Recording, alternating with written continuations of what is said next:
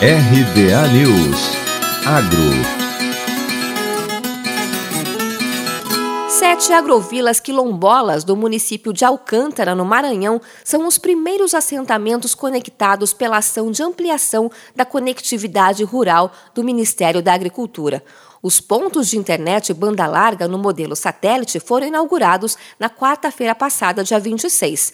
A ministra Tereza Cristina participou da cerimônia em link ao vivo e destacou a importância da conectividade aliada à assistência técnica e extensão rural. Nós precisamos investir é, nas pessoas do Maranhão. Fica o meu compromisso de que em breve é, eu vou aí, mas vou aí também para ver é, já o nosso trabalho de assistência técnica funcionando, fazendo aí é, que essa comunidade de Cajueiro comece a produzir, a trazer renda, a trazer dignidade para os pequenos agricultores. Além de gerar maior produtividade e renda no campo, a conectividade em áreas estritamente rurais permitirá a difusão do conhecimento a partir da prestação de assistência técnica e capacitação online. O líder comunitário da Agrovila Cajueiro, Luiz Diniz, celebrou a chegada da internet na comunidade. Hoje a comunidade está em festa, é uma grande alegria para a gente, porque é o meio de comunicação que vem ajudar a população, as crianças que estão hoje, têm dificuldade de acessar a internet,